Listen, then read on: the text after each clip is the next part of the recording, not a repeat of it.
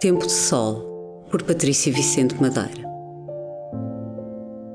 As migrações fazem parte da história da humanidade.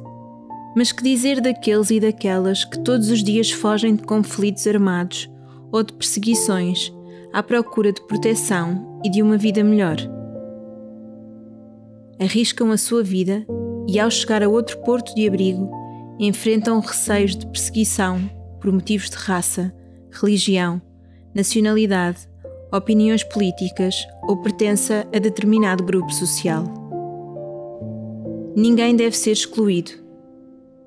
Tal como nos diz o Papa Francisco, o plano de Deus é inclusivo e coloca no centro os habitantes das periferias existenciais de que fazem parte migrantes e refugiados, deslocados e vítimas de tráfico humano. Para construir a verdadeira pátria, o reino de Deus, é necessário acolher todos, eliminando as desigualdades e discriminações do mundo presente. O reino de Deus está em nós. Tenhamos esperança numa cidade bem alicerçada, cujo arquiteto e construtor é o próprio Deus.